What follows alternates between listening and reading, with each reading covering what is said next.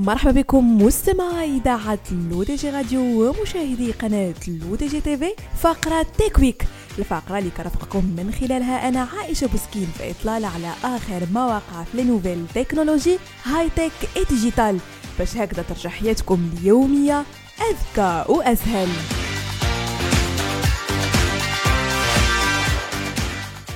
ونستمر مستمعين في إطار مجريات المونديال لكن هذه المرة مع التقنيات التكنولوجية التي سيتم اعتمادها في مونديال قطر 2022 وبداية مع الذكاء الاصطناعي والغالب على هذه النسخة الاستثنائية من المونديال. ولأول مرة تحتوي كرة المباريات الرسمية والتي أطلق عليها كرة الرحلة.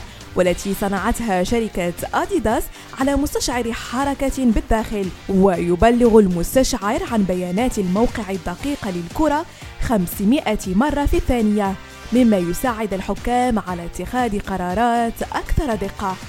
ثاني تقنية سيتم اعتمادها هي نظام التسلل شبه الآلي SAOT والقادر على إرسال تنبيه آلي عند حدوث تسلل في الوقت الحقيقي لطاقم التحكيم وهو تطوير لتقنية الفار يسمح بعدم إضاعة الوقت.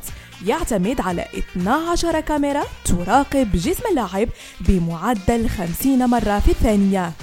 والمثير للانتباه في هذا المونديال وكسابقة من نوعها ذوي الاحتياجات الخاصة هم الآخرون قادرون على متابعة مجريات المونديال. تقنية Bonocle والتي تمكن المكفوفين وضعاف البصر من تتبع البطولة بتحويل المحتوى إلى طريقة برايل ويستخدم فيها جهاز إلكتروني مبتكر يعتمد على تقنية البلوتوث. والمصابون بالتوحد لم يستثنهم المونديال كذلك.